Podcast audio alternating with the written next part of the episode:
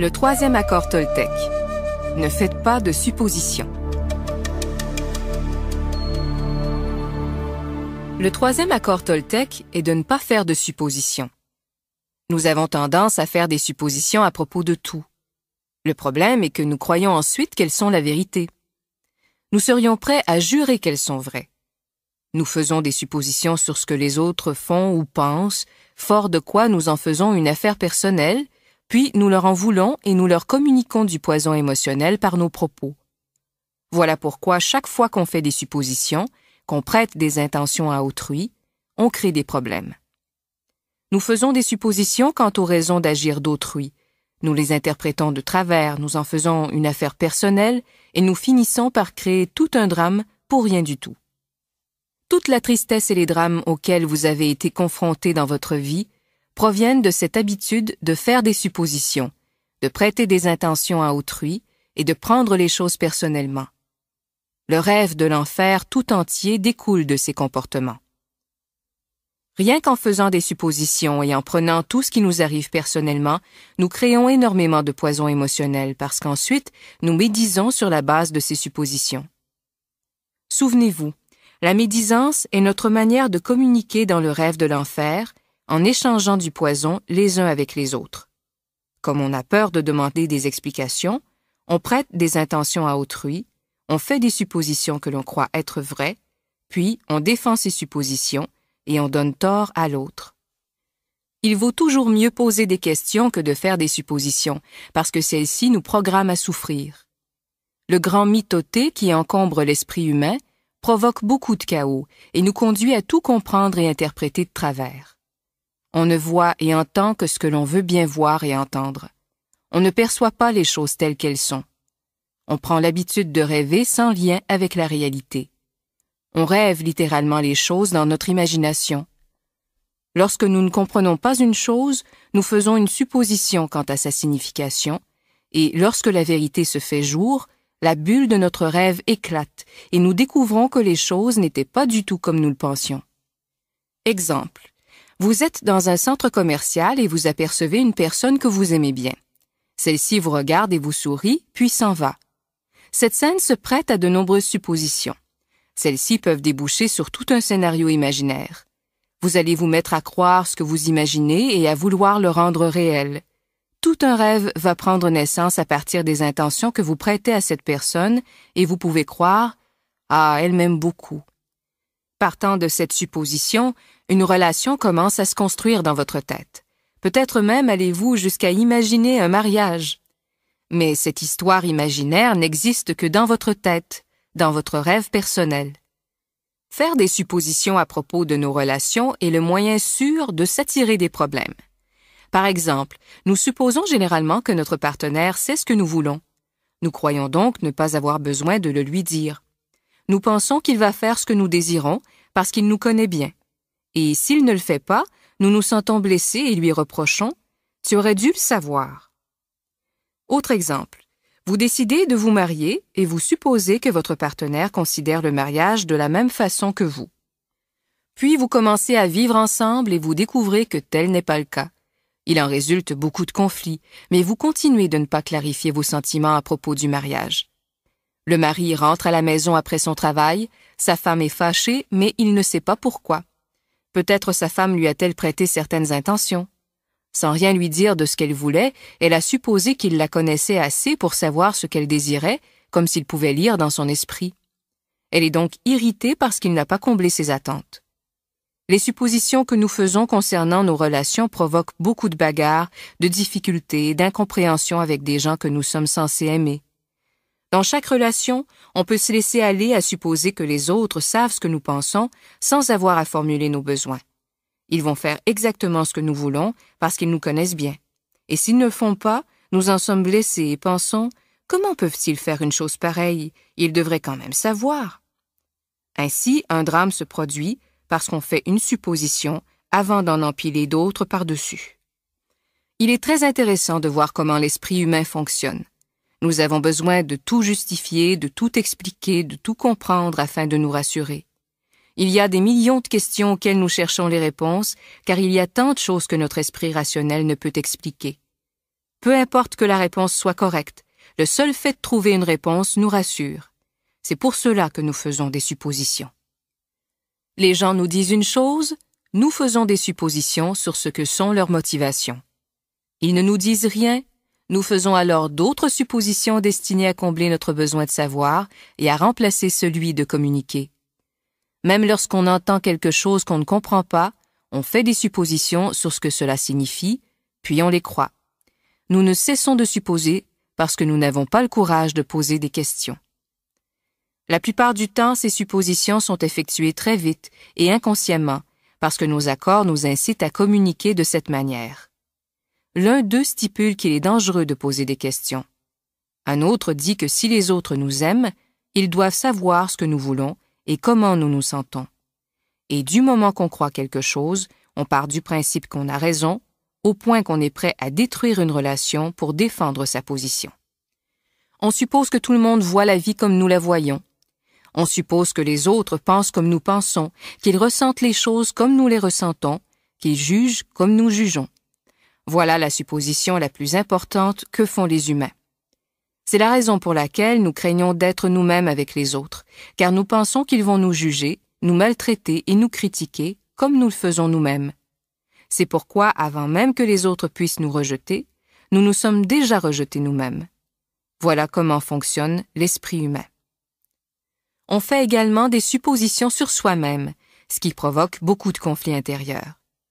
Je pense que je suis capable de faire telle chose. Vous supposez cela, puis vous découvrez que ce n'est pas le cas. Vous vous surestimez ou vous vous sous-estimez tout le temps parce que vous ne prenez pas le temps de vous poser des questions et d'y répondre. Peut-être vous faut-il en savoir davantage sur telle situation, ou peut-être devez-vous arrêter de vous mentir sur ce que vous voulez vraiment.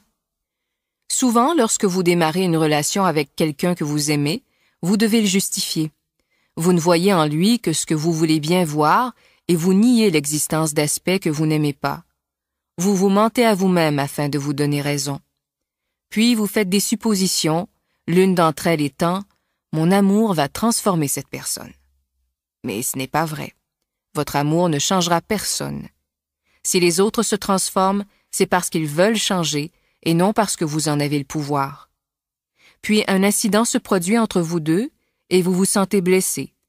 Vous voyez tout d'un coup ce que vous refusiez de voir avant, désormais amplifié par votre poison émotionnel.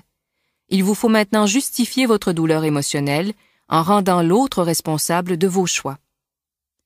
On n'a pas à justifier l'amour. L'amour est présent ou il ne l'est pas. L'amour véritable consiste à accepter les autres tels qu'ils sont sans essayer de les changer.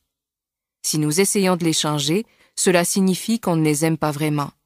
C'est pourquoi, de toute évidence, si vous décidez de vivre avec quelqu'un, si vous voulez conclure cet accord, il est préférable de le faire avec celui ou celle qui est exactement tel que vous le souhaitez. Trouvez quelqu'un que vous n'ayez pas à changer. Il est beaucoup plus facile de dénicher quelqu'un qui soit déjà comme vous le souhaitez, plutôt que de vouloir le changer.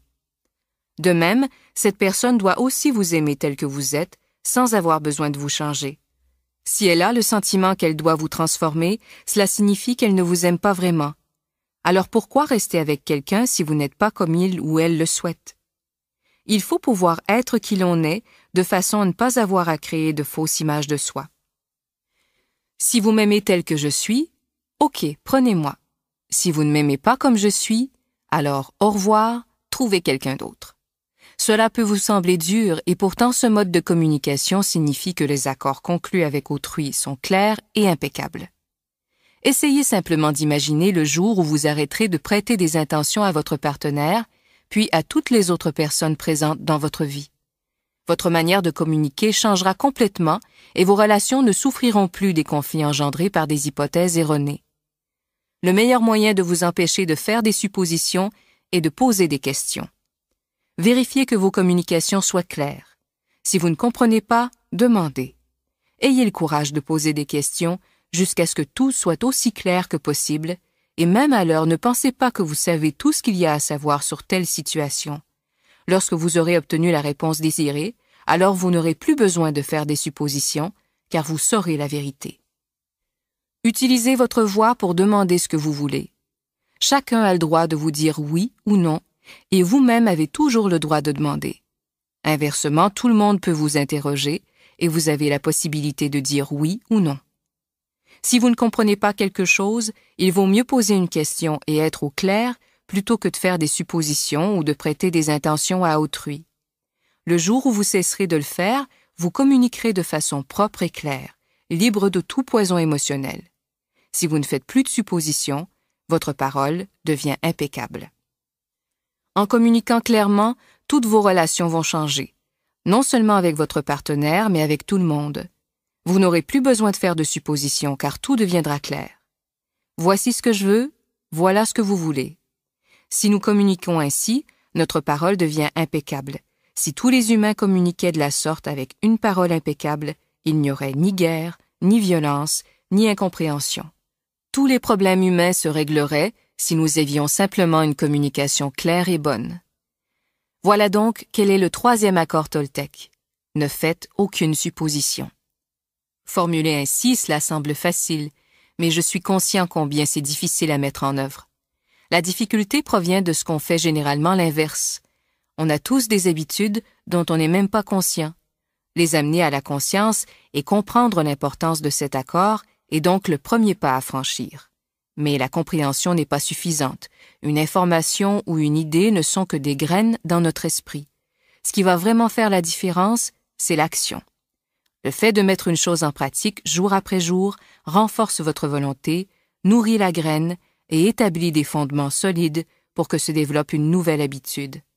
Après de nombreuses répétitions, ce nouvel accord deviendra une deuxième nature et vous verrez la façon dont la magie de votre parole vous transformera de magicien noir mage blanc. Un mage blanc utilise la parole pour créer, donner, partager et aimer. En concluant ce seul accord, toute votre vie sera transformée.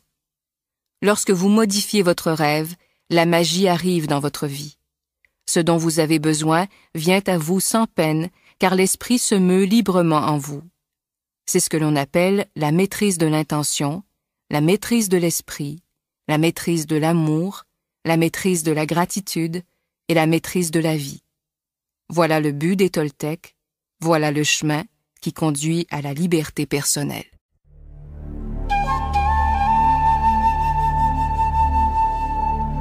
Le quatrième accord Toltec. Faites toujours de votre mieux.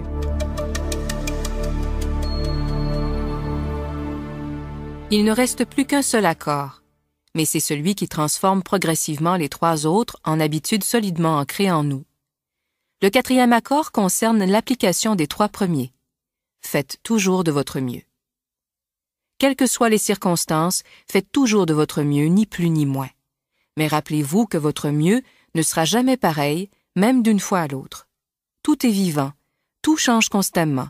Par conséquent, votre mieux sera parfois à un haut niveau et d'autres fois à un moins bon niveau. Les matins où vous vous réveillez frais et débordant d'énergie, votre mieux sera meilleur que lorsque vous êtes fatigué en fin de soirée. Il sera aussi différent selon que vous êtes en bonne santé ou malade, sobre ou ivre. Votre mieux variera selon que vous êtes en pleine forme et heureux, ou irrité, en colère ou encore jaloux.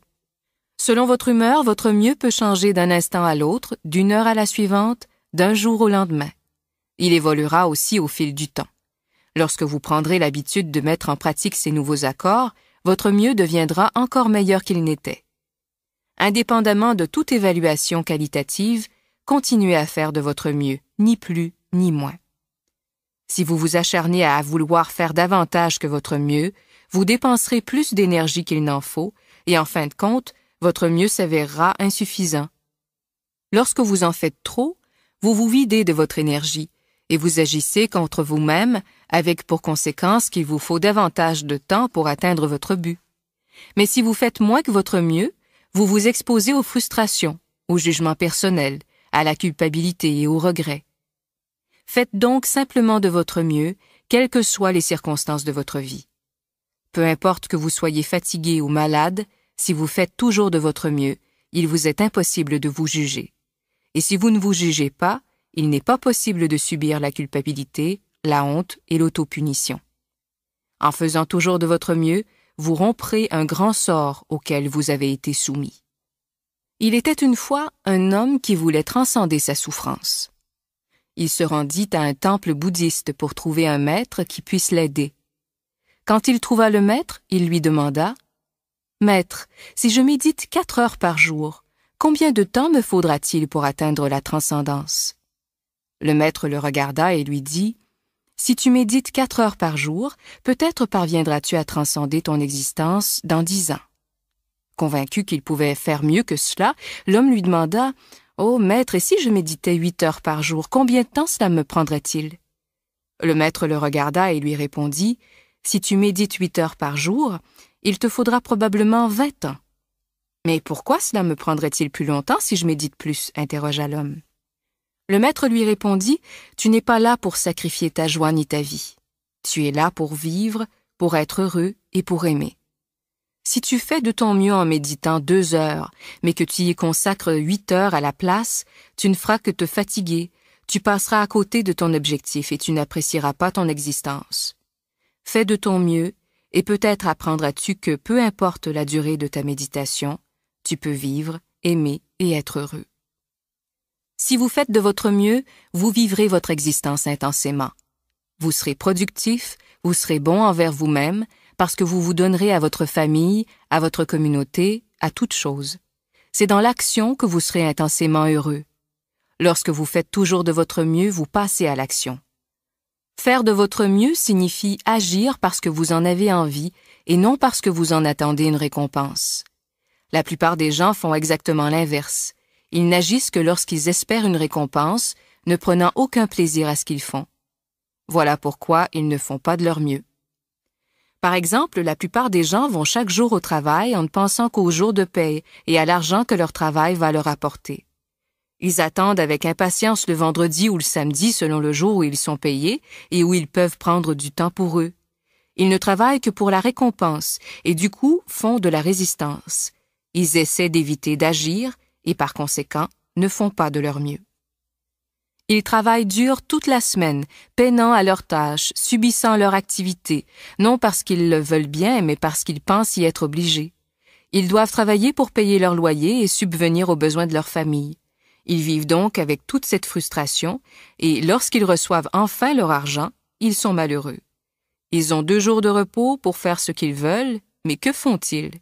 Ils essaient de s'évader, ils se saoulent parce qu'ils ne s'aiment pas, ils n'aiment pas leur vie, on se fait du tort de multiples manières lorsqu'on n'aime pas qui l'on est.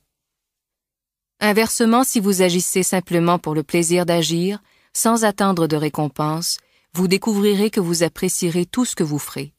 Vous en serez récompensé, mais vous ne serez plus attaché à la récompense.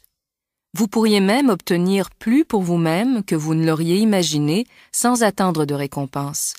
Si on aime ce qu'on fait, si on fait constamment de son mieux, alors on jouit pleinement de la vie. On s'amuse, on ne s'ennuie pas, on n'est pas frustré. Lorsque vous faites de votre mieux, vous ne laissez aucune chance à votre juge intérieur de vous culpabiliser ou de vous critiquer. Si vous avez fait de votre mieux et qu'il essaie de vous juger selon le livre de la loi, vous savez quoi répondre. J'ai fait de mon mieux. Vous n'avez aucun regret. Voilà pourquoi on doit toujours agir pour le mieux. Ce n'est pas un accord facile à conclure et à respecter, mais il va vraiment vous libérer. Lorsque vous faites de votre mieux, vous apprenez à vous accepter. En étant conscient, vous pouvez apprendre de vos erreurs. Cela signifie vous exercer, regarder honnêtement les résultats de vos actions et continuer de vous exercer. Ceci accroît votre conscience. Vous n'avez pas l'impression de travailler dur en faisant de votre mieux parce que vous prenez plaisir à ce que vous faites. Vous savez que vous agissez pour le mieux lorsque vous appréciez les activités auxquelles vous vous adonnez ou que vous les accomplissez de telle sorte qu'il n'en résulte aucune conséquence négative pour vous. Vous faites de votre mieux parce que vous le voulez et non parce qu'il le faut, ni pour essayer de faire plaisir au juge, ni à qui que ce soit d'autre. Si vous entreprenez une action parce que vous le devez, il est impossible de l'effectuer au mieux. Alors autant ne pas la faire. Non, faites de votre mieux parce qu'agir ainsi vous rend heureux. Lorsque vous le faites simplement pour le seul plaisir que vous y trouvez, vous n'agissez que parce que vous aimez cela. Être dans l'action, c'est vivre pleinement. L'inaction est notre manière de nier la vie. L'inaction, c'est rester assis devant la télévision chaque jour pendant des années parce que vous avez peur d'être vivant et de prendre le risque d'exprimer qui vous êtes. C'est passer à l'action que d'exprimer qui vous êtes. Vous pouvez avoir beaucoup de grandes idées dans votre tête, mais ce qui fait la différence, c'est le passage à l'acte. Si vous ne passez pas à l'action pour concrétiser vos idées, il n'y aura aucune manifestation, aucun résultat et aucune récompense. L'histoire de Forrest Gump en fournit un bon exemple. Il n'avait pas de grandes idées, mais il passait tout de suite à l'acte. Il était heureux parce qu'il faisait toujours de son mieux, quelle que fût son activité. Il a été richement récompensé alors qu'il n'attendait rien. Agir, c'est être vivant. C'est prendre le risque de sortir de votre coquille et d'exprimer votre rêve. Ce n'est pas la même chose que d'imposer son rêve à autrui, car chacun a le droit d'exprimer son rêve. C'est une excellente habitude à développer que de toujours faire de son mieux. Je fais de mon mieux dans tout ce que je fais et vis. Faire de mon mieux est devenu un rituel dans ma vie, car j'ai fait le choix d'en faire un rituel. C'est une croyance comme d'autres croyances que j'ai choisies. Je fais de chaque chose un rituel et je fais toujours de mon mieux. Prendre une douche est un rituel pour moi, et j'en profite pour dire à mon corps combien je l'aime. Je sens l'eau sur mon corps et je l'apprécie.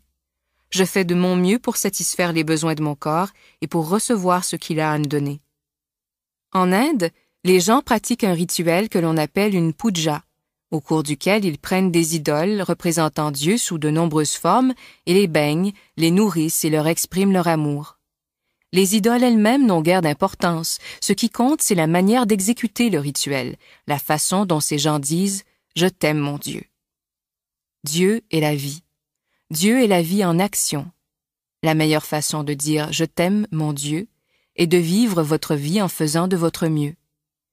La meilleure façon de dire Merci, mon Dieu, est de se détacher du passé et de vivre l'instant présent, ici et maintenant. Lorsque la vie vous prive soudain de quelque chose, détachez-vous-en. Lorsque vous pratiquez le renoncement et que vous vous détachez du passé, vous vous donnez la possibilité d'être pleinement vivant dans l'instant. Se détacher du passé signifie être capable de savourer le rêve que vous vivez en ce moment même. Si vous vivez dans un rêve passé, vous n'appréciez pas ce qui se passe maintenant parce que vous souhaitez que le présent soit autre qu'il n'est. Nous n'avons pas de temps à perdre à regretter quelque chose ou quelqu'un car nous sommes vivants. Ne pas apprécier ce qui se passe à l'instant même, c'est vivre dans le passé et n'être qu'à moitié vivant. Cela conduit à l'auto-apitoiement, à la souffrance et aux larmes. Vous êtes né avec le droit d'être heureux. Vous êtes né avec le droit d'aimer, de vous réjouir et de partager votre amour. Vous êtes vivant, alors embrassez votre vie et appréciez-la. Ne résistez pas à la vie qui s'exprime en vous, parce que c'est Dieu qui s'exprime ainsi. Votre seule existence prouve celle de Dieu elle prouve l'existence de la vie et de l'énergie. Nous n'avons pas à savoir ni à prouver quoi que ce soit, nous n'avons qu'à être, qu'à prendre le risque d'apprécier notre vie. C'est tout ce qui compte.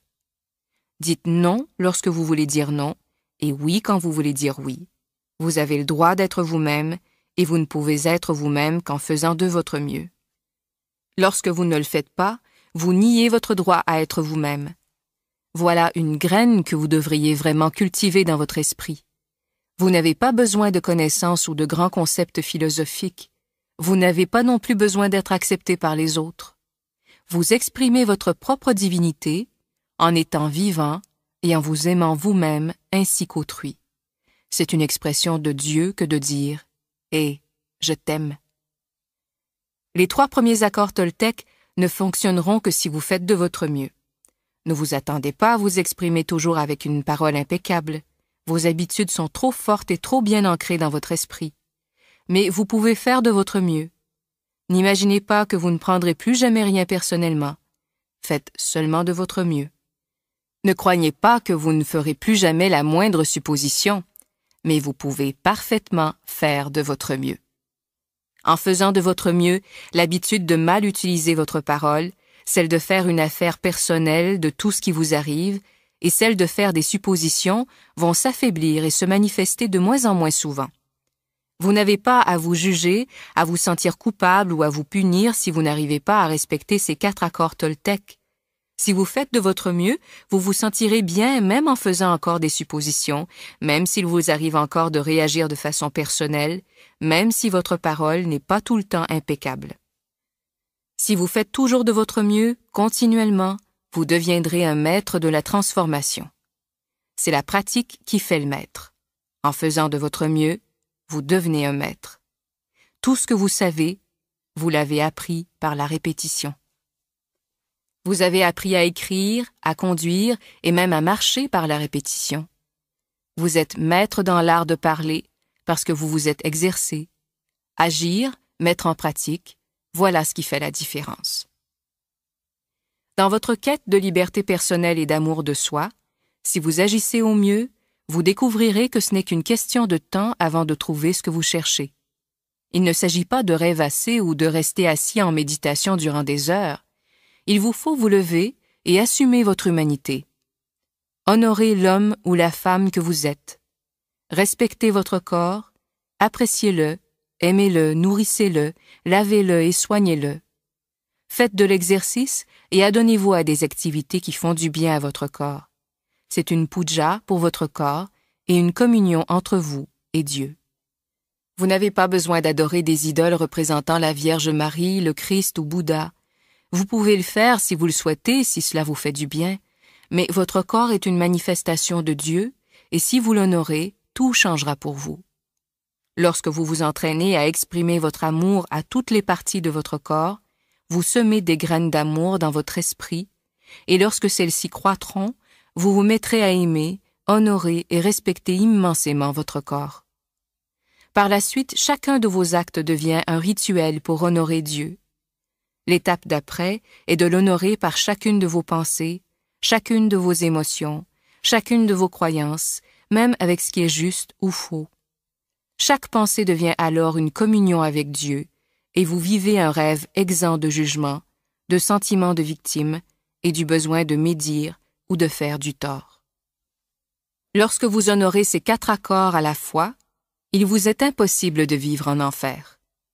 Il n'y a vraiment pas moyen, si votre parole est impeccable, si vous ne faites jamais une affaire personnelle de quoi que ce soit, si vous ne faites aucune supposition, si vous faites constamment de votre mieux, alors votre vie sera magnifique.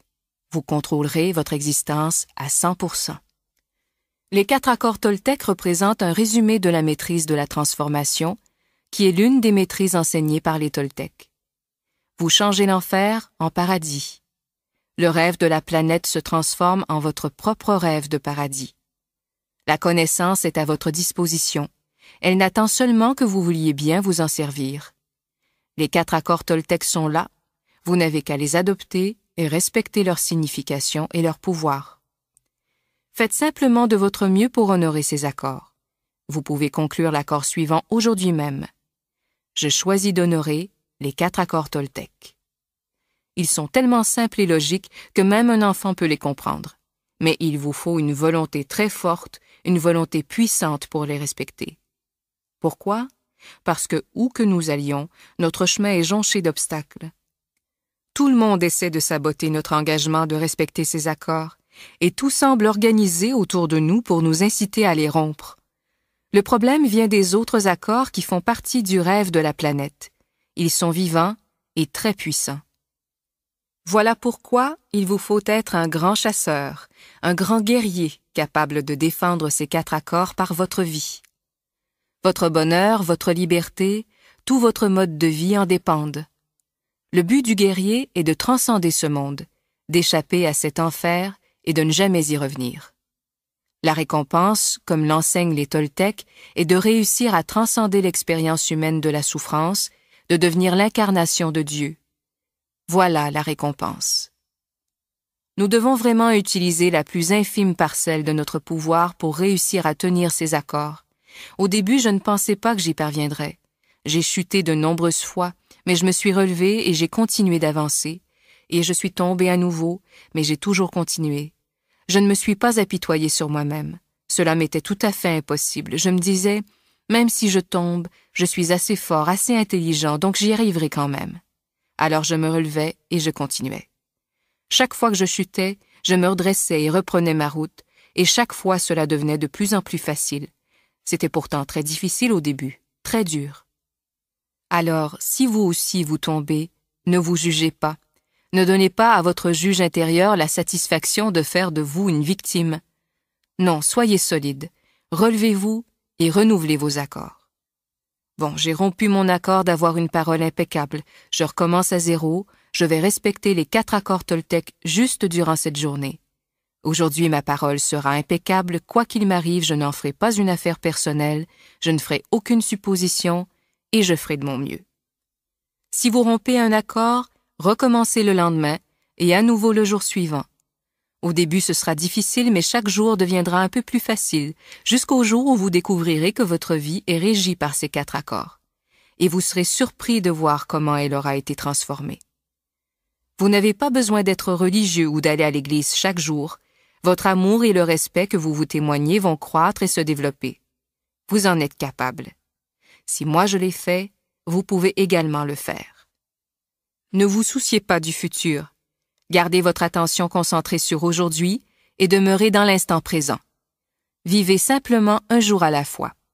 Faites toujours de votre mieux pour tenir ces accords et bientôt tout cela deviendra facile. Aujourd'hui, un nouveau rêve commence. La voie Toltec de la liberté. Briser les vieux accords. Tout le monde parle de liberté. Sur toute la planète, des peuples, des races, des pays différents se battent pour elle. Mais qu'est-ce que la liberté? En Amérique, les gens prétendent vivre dans un pays libre. Mais sont-ils vraiment libres? Sommes-nous libres d'être qui nous sommes véritablement? La réponse est non, nous ne le sommes pas. La véritable liberté est de pouvoir être libre d'être qui nous sommes vraiment.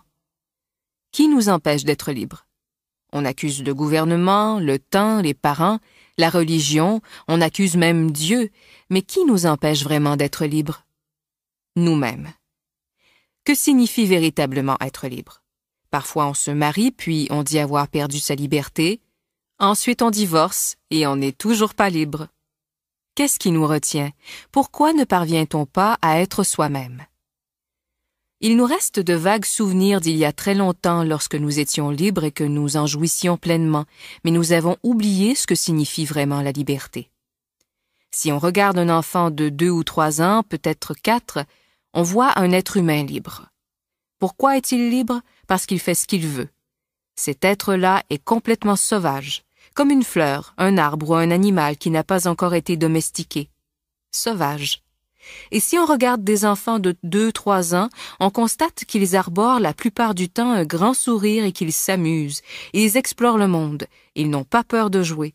Ils ont peur lorsqu'ils se font mal, qu'ils ont faim ou qu'un de leurs besoins n'est pas satisfait. Mais ils ne se soucient pas du passé, ils se fichent de l'avenir et ne vivent que dans l'instant présent. Les très jeunes enfants n'ont pas peur d'exprimer ce qu'ils ressentent. Ils ont tellement d'amour en eux que s'ils perçoivent de l'amour, ils se fondent en lui. Ils n'ont aucune peur d'aimer. Voilà la description d'un être humain normal. Enfin, nous n'avons ni peur du futur, ni honte du passé. Notre tendance humaine naturelle est de jouir de la vie, de jouer, d'explorer, d'être heureux, d'aimer. Mais que s'est-il passé chez l'adulte? Pourquoi sommes-nous si différents? Pourquoi ne sommes-nous plus sauvages? Du point de vue de la victime, on peut croire que quelque chose de triste nous est arrivé. Du point de vue du guerrier, ce qui s'est produit est normal. Le livre de la loi, le juge et la victime régissent notre existence. Voilà ce qui est arrivé. Nous ne sommes plus libres parce que le juge, la victime et le système de croyances dont ils font partie ne nous permettent pas d'être qui nous sommes vraiment. Dès l'instant que notre esprit a été programmé avec tout ce fatras, nous ne sommes plus heureux. Cette chaîne de programmation continue des enfants par leurs parents, de génération en génération, est tout à fait normale dans la société humaine. Inutile de condamner vos parents parce qu'ils vous ont appris à être comme eux. Que pouvaient-ils vous enseigner d'autre que ce qu'ils savaient? Ils ont fait de leur mieux, et s'ils vous ont maltraité, c'est en raison de leur propre domestication, de leurs propres peurs et croyances. Ils ne contrôlaient absolument pas la programmation qu'ils ont reçue, donc ils ne pouvaient pas se comporter autrement. Il est inutile de condamner vos parents ou quiconque vous ayant maltraité au cours de votre vie, y compris vous-même. mais il est temps de mettre un terme à ces mauvais traitements. Il est temps de vous libérer de la tyrannie du juge en changeant le fondement de vos propres accords. Il est temps de vous libérer du rôle de la victime. Votre vrai moi est encore un petit enfant qui n'a jamais grandi. Parfois cet enfant surgit lorsque vous vous amusez et que vous jouez, lorsque vous vous sentez heureux et que vous peignez, que vous écrivez de la poésie ou que vous jouez du piano, ou encore que vous vous exprimez d'une façon ou d'une autre. Ce sont les moments les plus heureux de votre vie, lorsque votre vrai moi se manifeste, que vous ne vous souciez plus du passé ni de l'avenir. Vous êtes redevenu un enfant. Mais quelque chose transforme tout ceci. On appelle cela les responsabilités. Le juge dit Attends un peu, tu es responsable, tu as des choses à faire, tu dois travailler, tu dois aller à l'école, tu dois gagner ta vie. Toutes ces responsabilités nous reviennent à l'esprit. Nos visages changent et nous redevenons sérieux. Regardez des enfants jouant aux adultes. Leur petite mine change. Je vais faire semblant d'être un avocat, dit l'un d'eux. À l'instant, son visage se transforme et l'expression d'un adulte prend le dessus. Si on va au tribunal, c'est bien le genre de visage que nous y voyons et celui que nous affichons aussi nous-mêmes. Nous sommes encore des enfants, mais nous avons perdu notre liberté. Ce que nous recherchons, c'est la liberté d'être nous-mêmes, d'exprimer qui nous sommes. Mais en observant notre vie, nous voyons que la plupart du temps, nous agissons simplement pour faire plaisir à autrui, pour être acceptés par les autres, plutôt que de vivre notre vie pour nous faire plaisir à nous-mêmes. Voilà ce qui est arrivé à notre liberté et c'est ainsi que dans notre société et dans les autres sociétés de la planète, 999 personnes sur 1000 sont complètement domestiquées. Le pire est que la plupart d'entre nous ne sont même pas conscients de ne pas être libres. Quelque chose nous le murmure, mais nous ne comprenons pas ce que c'est ni pourquoi nous ne sommes pas libres. Le problème pour beaucoup est qu'ils vivent leur vie sans jamais découvrir que le juge et la victime dirigent leur esprit de sorte qu'ils n'ont jamais la possibilité de se libérer. La première étape vers la liberté est donc la prise de conscience. On doit premièrement être conscient de ne pas être libre afin de se libérer. On doit être conscient du problème afin de pouvoir y chercher une solution. La prise de conscience est la première étape car sans elle, rien ne peut changer. Si vous ne vous rendez pas compte que votre esprit est blessé et rempli de poison émotionnel, vous ne pouvez pas commencer à le laver et à guérir ses plaies, et vous continuerez de souffrir. Il n'y a pourtant aucune raison de souffrir. La conscience vous permet de vous rebeller et de dire ⁇ Cela suffit ⁇ Vous pouvez chercher un moyen de guérir et de transformer votre rêve personnel. Le rêve de la planète n'est qu'un rêve, il n'est même pas réel. Si vous pénétrez dans ce rêve et commencez à remettre en question vos croyances, vous découvrirez que la plupart de celles qui vous ont conduit à meurtrir votre esprit ne sont même pas réelles. Vous vous rendrez compte que vous avez souffert toutes ces années pour rien. Pourquoi? Parce que le système de croyances qui vous a été inculqué est fondé sur des mensonges. Voilà pourquoi il est important de maîtriser votre propre rêve et voilà pourquoi les Toltecs sont devenus des maîtres du rêve. Votre vie est la manifestation de votre rêve. C'est une œuvre d'art. Et vous pouvez changer de vie chaque fois que vous n'appréciez pas ce rêve. Les maîtres du rêve font un chef-d'œuvre de leur vie. Ils contrôlent leur rêve en effectuant des choix. Chaque action entraîne des conséquences et un maître du rêve est conscient de cette logique de ses conséquences. Être un Toltec est un mode de vie dans lequel n'existe ni leader ni disciple. Chacun a et vit sa propre vérité, un Toltec devient sage, sauvage, et il redevient libre. Il y a trois maîtrises pour conduire les êtres à devenir des Toltecs. La première est la maîtrise de l'attention. Elle consiste à être conscient de qui l'on est vraiment avec toutes ses possibilités. La deuxième est la maîtrise de la transformation, comment changer, comment se libérer de sa domestication. La troisième est la maîtrise de l'intention. L'intention du point de vue des Toltecs est cette composante de la vie qui rend possible la transformation de l'énergie. C'est cet être vivant unique qui englobe toute l'énergie, ou que l'on appelle Dieu. L'intention est la vie elle-même, c'est l'amour inconditionnel. La maîtrise de l'intention est donc la maîtrise de l'amour. Lorsqu'on évoque la voie toltèque de la liberté, on constate que les Toltecs disposent de toute une cartographie pour se libérer de la domestication. il compare le juge, la victime et le système de croyance à un parasite qui envahit l'esprit humain. De leur point de vue, tous les humains qui ont été domestiqués sont malades puisqu'un parasite contrôle leur esprit et leur cerveau. Ce parasite se nourrit des émotions négatives issues de la peur. Si l'on regarde la description d'un parasite, on voit qu'il s'agit d'une créature se nourrissant de la vie d'autres êtres vivants, suçant leur énergie sans rien leur donner en retour et détruisant petit à petit ses hôtes. Le juge, la victime et le système de croyance correspondent tout à fait à cette description. Ensemble, ils représentent un être vivant constitué d'énergie psychique ou émotionnelle, et cette énergie est vivante. Il ne s'agit bien sûr pas d'énergie matérielle, mais les émotions ne sont pas matérielles non plus. Nos rêves non plus ne sont pas constitués d'énergie matérielle, mais nous savons qu'ils existent. L'une des fonctions du cerveau est de transformer l'énergie matérielle en énergie émotionnelle. Le cerveau est notre usine à émotions, et nous avons dit que la fonction principale de l'esprit est de rêver. Les Toltecs croient que le parasite, le juge, la victime et le système de croyance contrôlent votre esprit. Ils contrôlent votre rêve personnel. Le parasite rêve à travers votre esprit et vit sa vie au moyen de votre corps. Il survit grâce aux émotions engendrées par la peur et prospère grâce aux drames et aux souffrances. La liberté que nous recherchons, c'est d'utiliser notre propre esprit et notre corps, de vivre notre propre vie et non celle du système de croyance de la société. Lorsque nous découvrons que notre esprit est contrôlé par le juge et la victime et que le vrai nous est relégué dans un coin, nous avons deux choix.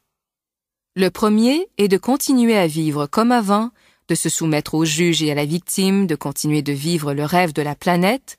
Le deuxième consiste à faire ce que font les enfants lorsque les parents veulent les domestiquer, se rebeller et dire non.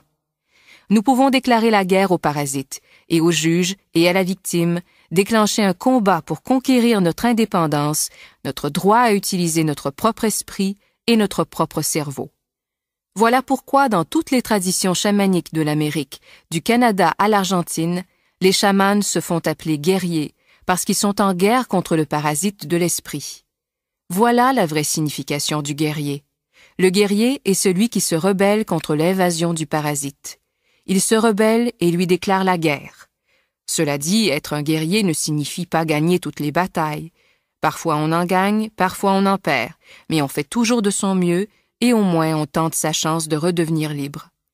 En choisissant cette voie, on y gagne au minimum la dignité de la rébellion, en faisant en sorte de ne plus être les victimes sans défense de ses propres émotions incongrues et du poison émotionnel d'autrui. Même si on succombe à l'ennemi, au parasite, on ne fait pas partie des victimes tombées sans s'être battues. Dans le meilleur des cas, être un guerrier nous donne l'occasion de transcender le rêve de la planète et de transformer notre rêve personnel en un rêve appelé paradis. Tout comme l'enfer, le paradis est un lieu qui existe dans notre esprit. Il y règne la joie, on y est heureux, libre d'aimer et d'être qui on est vraiment. On peut atteindre le paradis en étant encore en vie, pas besoin d'attendre d'être mort. Dieu est toujours présent et le royaume des cieux est partout, mais il faut tout d'abord des yeux et des oreilles pour voir et entendre cette vérité. On doit se libérer du parasite. Le parasite peut être comparé à un monstre à mille têtes. Chacune de ces têtes est l'une de nos peurs. Si on veut être libre, il faut le détruire. Une solution consiste à attaquer une de ces têtes à la fois, ce qui signifie faire face à ses peurs une par une. Ce processus est lent, mais il fonctionne, et chaque fois qu'on fait face à une de ces peurs, on est un peu plus libre. Une autre approche consiste à cesser de nourrir ce parasite. Si on ne lui donne plus rien à manger, on le tue par inanition. Pour ce faire, il faut contrôler ses émotions, ne plus entretenir celles qui proviennent de la peur. C'est facile à dire, mais beaucoup plus difficile à faire parce que le juge et la victime contrôlent notre esprit. Une troisième solution est ce que l'on appelle l'initiation de la mort. On la trouve dans de nombreuses traditions et écoles ésotériques du monde. Elle existe en Égypte, en Inde, en Grèce et en Amérique. Il s'agit d'une mort symbolique qui tue le parasite sans nuire à notre corps physique. Lorsqu'on meurt symboliquement, le parasite doit mourir. Cette méthode est plus rapide que les deux autres, mais elle est encore plus difficile.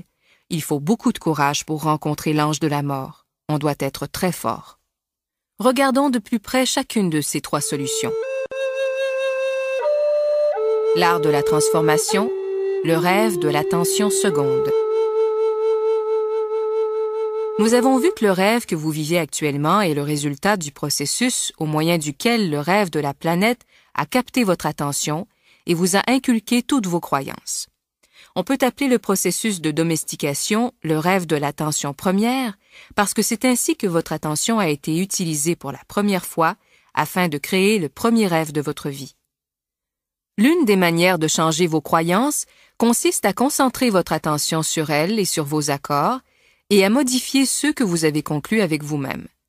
Ce faisant, vous vous servez de votre attention pour la seconde fois, créant ainsi le rêve de l'attention seconde ou nouveau rêve. La différence, c'est que vous n'êtes plus innocent. Ce n'était pas le cas lorsque vous étiez enfant, vous n'aviez pas le choix.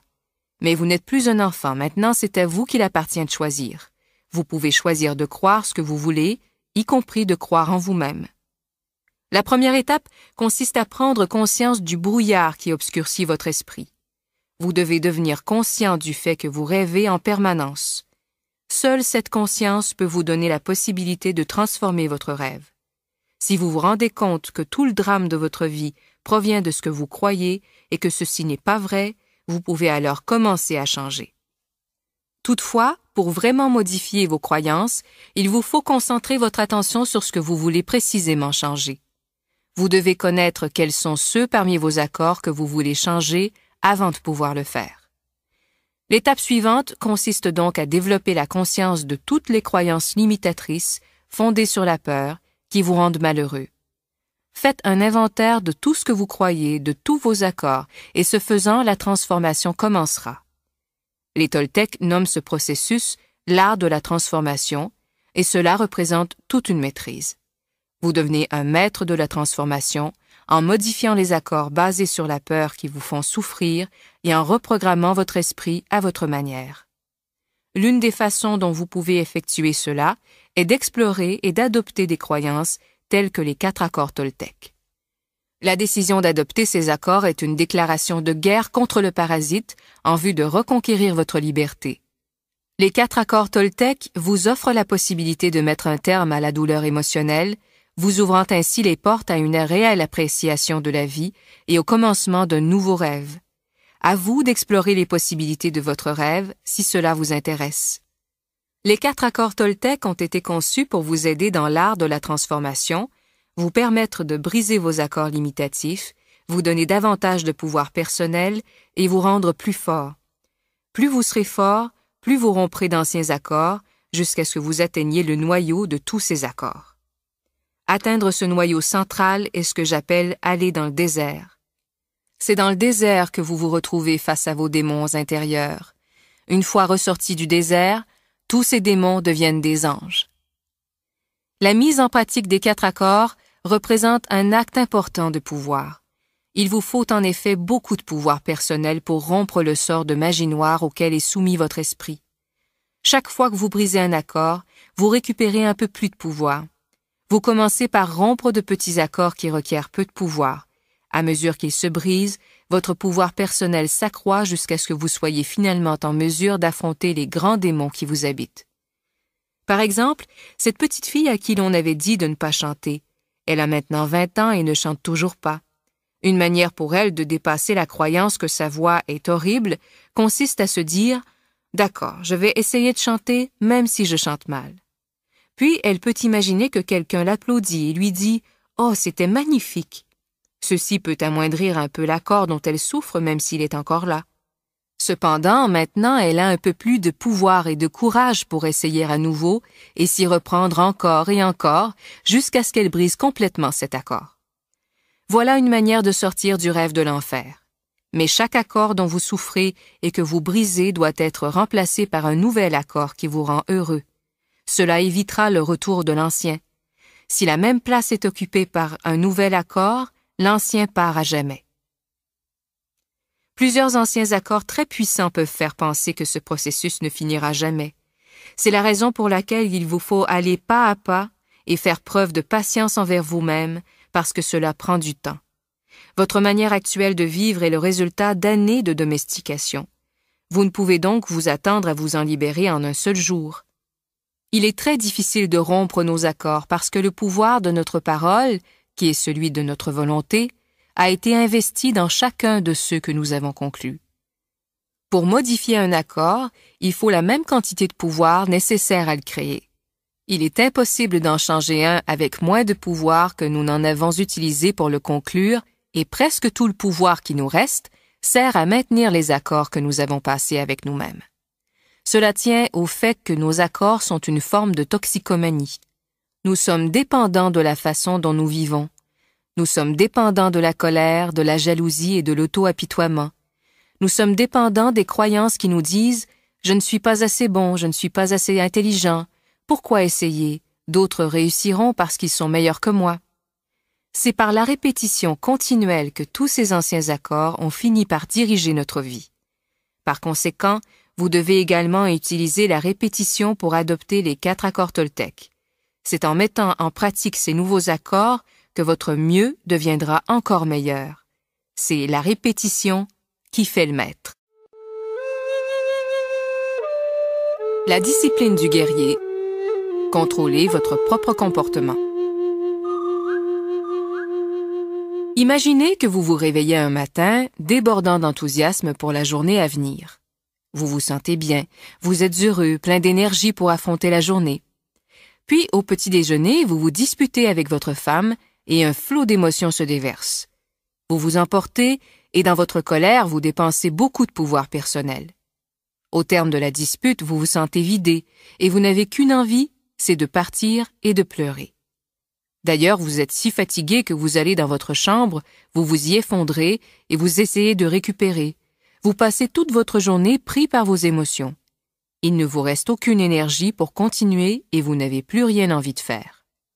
Chaque jour, on se réveille avec une certaine quantité d'énergie mentale, émotionnelle et physique.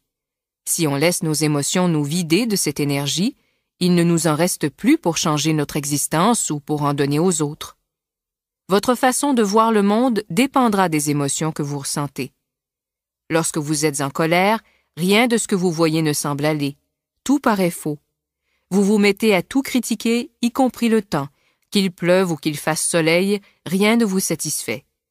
Lorsque vous êtes triste, tout vous semble triste et vous donne envie de pleurer. Vous voyez les arbres et vous vous sentez triste. Vous regardez tomber la pluie et chaque chose semble infiniment triste. Vous vous sentez peut-être vulnérable et vous avez besoin de vous protéger parce que vous ne savez pas à quel moment vous risquez d'être agressé. Vous ne faites plus confiance à rien ni à personne autour de vous. Cela vient du fait que vous regardez le monde avec les yeux de la peur. Imaginez que l'esprit humain soit pareil à votre peau. Si vous la touchiez, la sensation serait très agréable. Votre peau est faite pour recevoir des perceptions et la sensation procurée par le toucher est merveilleuse. Imaginez maintenant que vous vous soyez blessé et que votre peau soit entaillée et infectée. Si vous la touchiez là où elle serait infectée, vous auriez mal. Vous essayeriez donc de la couvrir et de la protéger. Vous n'auriez aucun plaisir à être touché à cause de la douleur. Imaginez maintenant que tous les humains ont une maladie de la peau. Personne ne peut toucher qui que ce soit parce que cela fait mal. Tout le monde a des plaies partout sur la peau au point que cet état d'infection généralisé est considéré comme normal et la douleur aussi. Chacun croit que c'est ainsi que les choses doivent être. Pouvez-vous vous représenter les comportements que nous adopterions si tous les êtres humains sur cette planète avaient une maladie de la peau? Nous ne pourrions bien sûr pas nous prendre dans les bras parce que ce serait trop douloureux. Il nous faudrait garder beaucoup de distance entre nous. L'esprit humain ressemble tout à fait à cette description d'une peau infectée. Chaque être humain possède un corps émotionnel entièrement recouvert de plaies infectées. Chacune d'entre elles suppure du poison émotionnel provenant de toutes les émotions qui nous font souffrir, telles que la haine, la colère, l'envie et la tristesse. Toute injustice ouvre une plaie dans l'esprit et nous y réagissons par du poison émotionnel en raison des notions et des croyances que nous cultivons concernant la justice et l'injustice. L'esprit est couvert de tellement de plaies provoquées par le processus de domestication, il est si plein de poison, que tout le monde considère son état pitoyable comme normal. Je peux cependant vous dire que ce n'est pas son état normal. Le rêve de la planète est pathologique et les humains souffrent d'une maladie mentale appelée peur. Les symptômes de cette maladie sont les émotions dont ils souffrent, la colère, la haine, la tristesse, l'envie et la trahison. Lorsque la peur est trop forte, l'esprit rationnel faiblit et on parle alors de maladie mentale. Les comportements psychotiques se produisent lorsque l'esprit est tellement effrayé et les plaies si douloureuses qu'il est préférable de rompre le contact avec le monde extérieur. Si on est capable de voir son propre état d'esprit comme étant malade, on voit qu'il y existe un remède. Il n'est pas nécessaire de continuer à souffrir. Tout d'abord, on a besoin de la vérité pour ouvrir ses plaies émotionnelles, en sortir le poison et les guérir complètement. Comment devons-nous procéder? On doit pardonner à tous ceux qui nous ont fait du tort, non pas parce qu'ils méritent d'être pardonnés, mais parce qu'on s'aime tellement soi-même qu'on ne veut plus continuer à payer pour les injustices passées. Le pardon est la seule façon de guérir. On peut décider de pardonner par compassion pour soi-même. On peut se détacher de tout ressentiment et déclarer ⁇ Cela suffit, je ne serai plus le juge qui me tyrannise, je ne m'en voudrai plus et ne me maltraiterai plus, je ne serai plus la victime. Il vous faut tout d'abord pardonner à vos parents, à vos frères et sœurs, à vos amis et à Dieu. Lorsque vous avez pardonné à Dieu, vous pouvez finalement vous pardonner à vous-même. Lorsque vous vous serez pardonné, le rejet de vous-même disparaîtra de votre esprit. Ce sera le début de l'acceptation de vous, et votre amour propre deviendra si fort que vous pourrez finalement vous accepter tel que vous êtes. Ce sera le commencement de la liberté humaine. Le pardon en est la clé. Vous saurez que vous avez pardonné à quelqu'un lorsque vous serez capable de le voir sans réagir émotionnellement. Même en entendant le nom de cette personne, vous n'aurez plus de réaction. Lorsque quelqu'un peut toucher l'endroit où se trouvait une plaie et que cela ne vous fait plus mal, vous savez que vous avez vraiment pardonné. La vérité est semblable à un scalpel. Elle est douloureuse car elle ouvre toutes les plaies recouvertes par des mensonges afin qu'on puisse guérir. Ces mensonges constituent un dispositif de déni. Ce dispositif est une bonne chose puisqu'il nous permet de recouvrir nos plaies et de continuer à fonctionner. Mais lorsqu'on est débarrassé de toute plaie et de tout poison, on n'a plus besoin de mentir. Le dispositif de déni n'est plus utile car un esprit sain, comme une peau saine, peut être touché sans que cela fasse mal. Lorsqu'il est propre, sain, l'esprit aime être touché. Le problème de la plupart des gens, c'est qu'ils perdent le contrôle de leurs émotions. Ce sont habituellement les émotions qui contrôlent le comportement des humains et non les humains qui maîtrisent leurs émotions. Lorsqu'on perd le contrôle, on dit des paroles qu'on ne voulait pas dire ou on fait des choses qu'on ne voulait pas faire. Voilà pourquoi il est tellement important d'avoir une parole impeccable et de devenir un guerrier spirituel. Nous devons apprendre à contrôler nos émotions afin d'avoir assez de pouvoir pour changer les accords que nous avons conclus sous l'emprise de la peur, pour échapper à l'enfer et créer notre paradis personnel. Comment devenir un guerrier? Les caractéristiques d'un guerrier sont quasiment les mêmes partout dans le monde. Premièrement, le guerrier possède la conscience. Ceci est très important on est conscient d'être en guerre, et celle-ci dans notre esprit exige de la discipline. Non pas celle d'un soldat, mais celle d'un guerrier. Ce n'est pas une discipline imposée de l'extérieur qui nous dit que faire ou non, mais celle consistant à être soi-même, quoi qu'il advienne. Ensuite, le guerrier possède le contrôle. Il ne s'agit pas de contrôler d'autres êtres humains, mais ses propres émotions, son propre moi. C'est lorsqu'on perd le contrôle qu'on réprime ses émotions, la différence entre un guerrier et une victime, c'est que cette dernière réprime ses émotions, tandis que le guerrier les réfrène. La victime les réprime parce qu'elle a peur de les exprimer. Se réfréner n'est pas la même chose que de réprimer. Se réfréner signifie contenir ses émotions puis les exprimer au bon moment, ni avant ni après. Voilà pourquoi les guerriers sont impeccables. Ils contrôlent totalement leurs émotions et donc leur propre comportement. L'initiation de la mort, embrasser l'ange de la mort. Le dernier moyen pour atteindre la liberté personnelle est de se préparer à l'initiation de la mort, c'est-à-dire de prendre la mort elle-même comme instructeur. L'ange de la mort peut nous enseigner comment être vraiment vivant, comment le devenir. nous devenons conscients qu'on peut mourir à tout moment. Seul le présent nous permet d'être vivants. La vérité est qu'on ne sait pas si on sera encore en vie demain. Qui le sait? On pense avoir encore de nombreuses années devant soi, mais est-ce le cas? Si nous allions à l'hôpital et que le médecin nous disait qu'il ne nous reste qu'une semaine à vivre, que ferions-nous? Comme nous l'avons dit auparavant, nous avons deux choix.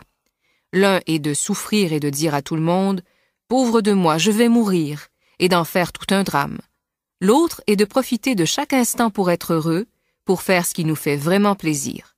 S'il ne nous reste qu'une semaine à vivre, alors apprécions vraiment la vie. Soyons vivants. On peut se dire je vais être moi-même, je ne vais plus vivre ma vie en essayant de faire plaisir aux autres. Je n'aurai plus peur de ce qu'ils pensent de moi. Qu'est-ce que cela peut me faire puisque je serai mort dans une semaine? Je serai moi-même. L'ange de la mort peut nous apprendre à vivre chaque jour comme si c'était le dernier, comme s'il ne devait pas y avoir de lendemain. On peut commencer chaque journée en se disant Je suis éveillé, je vois le soleil, je vais exprimer ma gratitude au soleil, à chaque chose et à chacun, parce que je suis encore en vie. Je dispose d'un jour de plus pour être moi-même. Voilà comment moi je vois la vie. Voilà ce que l'ange de la mort m'a enseigné. À être complètement ouvert, à savoir qu'il n'y a rien à craindre. Et bien entendu, j'agis avec amour à l'égard de ceux que j'aime, parce que c'est peut-être le dernier jour où je peux leur dire que je les aime. Je ne sais pas si je vais les revoir, alors je ne veux pas être en mauvais terme avec eux. Que se passerait-il si je me disputais avec vous, que je vous jetais à la figure tout le poison émotionnel que j'ai contre vous, et que vous veniez à mourir demain? Aïe, mon Dieu, mon juge intérieur va m'en faire voir de toutes les couleurs, et je me sentirai tellement coupable de tout ce que je vous ai dit. Je me sentirai même coupable de ne pas vous avoir dit combien je vous aimais. L'amour qui me rend heureux est celui que je peux partager avec vous. Pourquoi devrais-je nier que je vous aime? Peu importe que vous m'aimiez en retour, je peux mourir demain et vous aussi. Ce qui me rend heureux maintenant est de vous faire savoir combien je vous aime. Il vous est possible de vivre votre vie de cette manière. Ce faisant, vous vous préparez à l'initiation de la mort. Au cours de cette initiation, le vieux rêve qui loge dans votre esprit mourra à jamais. Oui, il vous restera des souvenirs du parasite, du juge, de la victime et de ce que vous aviez l'habitude de croire, mais ce parasite sera mort. Voilà ce qui va mourir au cours de l'initiation de la mort, le parasite. Il n'est pas facile de choisir cette initiation de la mort, parce que le juge et la victime s'y opposeront de toute leur force. Ils ne veulent pas mourir. Qui plus est, on croit que c'est soi-même qui allons mourir, et cette mort nous fait peur. En réalité, lorsqu'on vit dans le rêve de la planète, c'est comme si on était déjà mort. Celui qui survit à l'initiation de la mort reçoit donc le plus beau des cadeaux, la résurrection. Ressusciter signifie se lever d'entre les morts, être vivant, être à nouveau soi-même. La résurrection fait à nouveau de nous des enfants, sauvages et libres, mais avec une différence. Désormais nous jouissons d'une liberté accompagnée de sagesse et non plus d'innocence. Nous sommes capables de briser notre domestication, de nous libérer à nouveau et de guérir notre esprit. Nous nous soumettons à l'ange de la mort, sachant que le parasite va mourir et que nous serons encore en vie avec un esprit saint et une raison parfaite. Alors seulement nous serons libres d'utiliser notre propre esprit et de mener notre propre vie. Voilà ce que l'ange de la mort nous enseigne dans la voie toltèque. Il vient à nous et nous dit Vois-tu, tout ce qui existe ici m'appartient. Ce n'est pas à toi. Ta maison, ton conjoint, tes enfants, ta voiture, ta carrière, ton argent, tout m'appartient, et je peux te le reprendre quand je veux. Mais pour l'instant, tu peux en faire usage.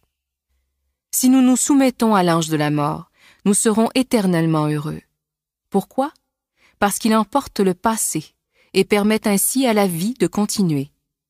À chaque moment écoulé, l'ange de la mort ne cesse d'en prendre la part qui est morte tandis que nous continuons de vivre dans le présent. Le parasite souhaite que nous portions le passé avec nous. C'est pourquoi être vivant nous pèse tant.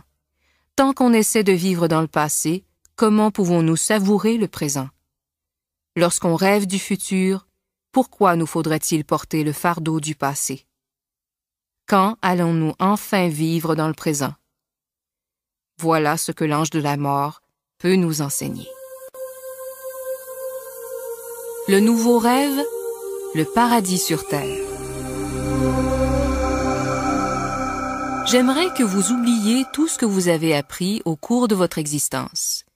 Ici commence une nouvelle compréhension, un nouveau rêve. Le rêve que vous vivez est votre propre création. C'est votre perception de la réalité et vous pouvez la changer à tout moment. Vous avez le pouvoir de créer l'enfer comme vous pouvez créer le paradis. Pourquoi ne pas rêver un autre rêve? Pourquoi ne pas utiliser votre esprit, votre imagination et vos émotions pour rêver le paradis? Utilisez simplement votre imagination et quelque chose d'extraordinaire se produira. Imaginez que vous êtes capable de voir le monde avec d'autres yeux chaque fois que vous le voulez. Chaque fois que vous ouvrez les yeux, vous voyez le monde autour de vous de manière différente. Fermez vos yeux maintenant, puis ouvrez-les et regardez dehors. Vous verrez alors de l'amour émaner des arbres, de l'amour descendre du ciel, de l'amour jaillir de la lumière. Vous percevrez de l'amour dans tout ce qui vous entoure. C'est un état de béatitude. Vous percevez directement l'amour en toutes choses, y compris en vous-même et ceux qui vous entourent. Même lorsque les gens sont tristes ou en colère, vous parvenez à voir que derrière ces sentiments, ils émanent de l'amour. Au moyen de votre imagination et de votre nouvelle perception, j'aimerais que vous vous voyiez en train de vivre une nouvelle vie, un nouveau rêve, une vie dans laquelle vous n'avez pas à justifier votre existence et où vous êtes libre d'être qui vous êtes vraiment. Imaginez que vous avez la permission d'être heureux et de jouir pleinement de votre vie. Votre existence est libre de tout conflit avec vous-même et avec autrui. Imaginez-vous vivre sans craindre d'exprimer vos rêves. Vous savez ce que vous voulez, ce que vous ne voulez pas, et quand vous le voulez ou non. Vous êtes libre de changer votre vie de la façon dont vous le souhaitez vraiment. Vous n'avez pas peur de demander ce que vous voulez, de dire oui ou non à quiconque. Imaginez-vous vivre sans craindre d'être jugé par autrui. Vous n'adaptez plus votre comportement en fonction de ce que les autres peuvent penser de vous. Vous n'êtes plus responsable de l'opinion d'autrui. Vous n'avez plus besoin de contrôler quiconque et personne ne vous contrôle plus non plus. Imaginez-vous vivre sans juger les autres. Pouvez-vous facilement leur pardonner et vous détacher de tout jugement à leur égard? Vous n'avez plus besoin d'avoir raison ni de donner tort à autrui. Vous vous respectez vous-même ainsi que les autres et ceux-ci vous respectent en retour. Imaginez-vous vivre sans craindre d'aimer et de ne pas être aimé. Vous n'avez plus peur d'être rejeté, ni besoin d'être accepté. Vous pouvez dire je t'aime sans honte ni justification. Vous pouvez parcourir le monde le cœur totalement ouvert, sans craindre d'être blessé. Imaginez-vous vivre sans avoir peur de prendre des risques et d'explorer la vie. Vous n'avez plus peur de perdre quoi que ce soit. Vous ne craignez plus d'être vivant et vous n'avez pas peur de mourir. Imaginez que vous vous aimez tel que vous êtes, vous aimez votre corps tel qu'il est et vos émotions telles qu'elles sont. Vous savez que vous êtes parfait comme vous êtes. Si je vous demande d'imaginer ces choses, c'est qu'elles sont toutes possibles. Vous pouvez vivre en état de grâce, en état de béatitude, vivre le rêve du paradis.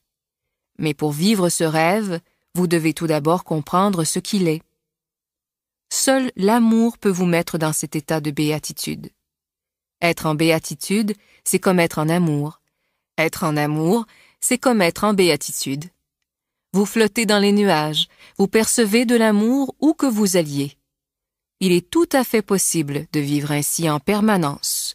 D'autres l'ont fait qui ne sont pas différents de vous. Ils vivent dans la béatitude parce qu'ils ont modifié leurs accords et vivent un autre rêve. Dès que vous sentirez ce qu'est vivre en état de béatitude, vous adorerez cela. Vous saurez que le paradis sur terre est une réalité, qu'il existe vraiment. Quand vous saurez qu'il existe, qu'il est possible d'y demeurer, il ne tiendra qu'à vous de faire l'effort d'y arriver.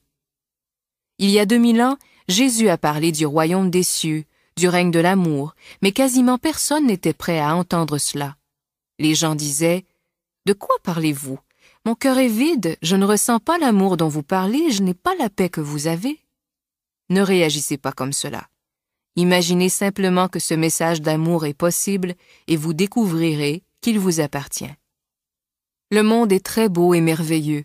La vie peut devenir très facile lorsque l'amour est votre mode de vie. Vous pouvez exprimer votre amour en permanence, c'est votre choix. Vous pouvez ne pas avoir de raison d'aimer et pourtant décider d'aimer parce que l'amour vous rend tellement heureux. L'amour en action ne produit que du bonheur. L'amour vous apportera la paix intérieure. Il changera votre perception de chaque chose. Vous pouvez tout voir avec les yeux de l'amour. Vous pouvez devenir conscient que l'amour est présent partout. Lorsque vous vivez ainsi, il n'y a plus de brouillard dans votre esprit. Le mitoté est définitivement parti en vacances. Voilà ce que les humains recherchent depuis des siècles. Depuis des millénaires, nous sommes à la recherche du bonheur. C'est notre paradis perdu. Les humains ont travaillé si dur pour atteindre ce point, et cela fait partie de l'évolution de l'esprit. C'est le futur de l'humanité. Ce mode de vie est possible, il est à portée de main. Moïse en parlait comme de la terre promise, Bouddha l'appelait nirvana, Jésus le paradis, et les Toltecs un nouveau rêve. Malheureusement, votre identité se confond actuellement avec le rêve de la planète. Toutes vos croyances, tous vos accords sont là, dans le brouillard. Vous sentez la présence du parasite et vous croyez qu'il est vous.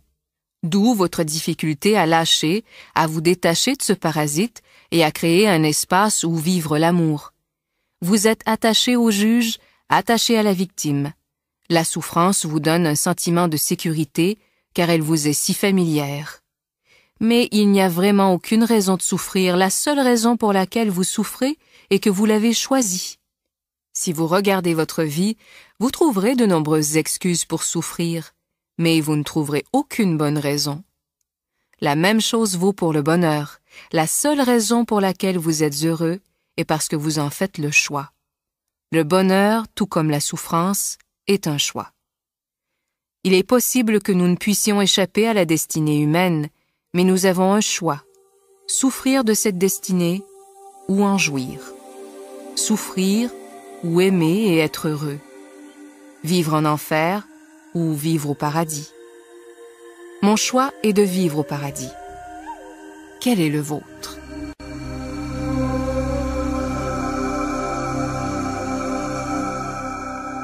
Prenez, s'il vous plaît, quelques instants et fermez vos yeux. Ouvrez votre cœur et sentez tout l'amour qui en émane. Je souhaiterais que vous vous unissiez à mes paroles dans votre esprit et dans votre cœur, afin de ressentir un très fort lien d'amour. Ensemble, nous allons faire une prière très spéciale, afin de vivre une communion avec notre Créateur. En ce jour, nous te demandons, ô Créateur de l'univers, de venir à nous et de partager avec nous une puissante communion d'amour. Nous savons que ton vrai nom est amour, que de communier avec toi signifie partager la même vibration, la même fréquence que la tienne, parce qu'il n'y a que toi dans l'univers. Aujourd'hui, aide-nous à être comme toi, à aimer la vie, à être la vie, à être l'amour.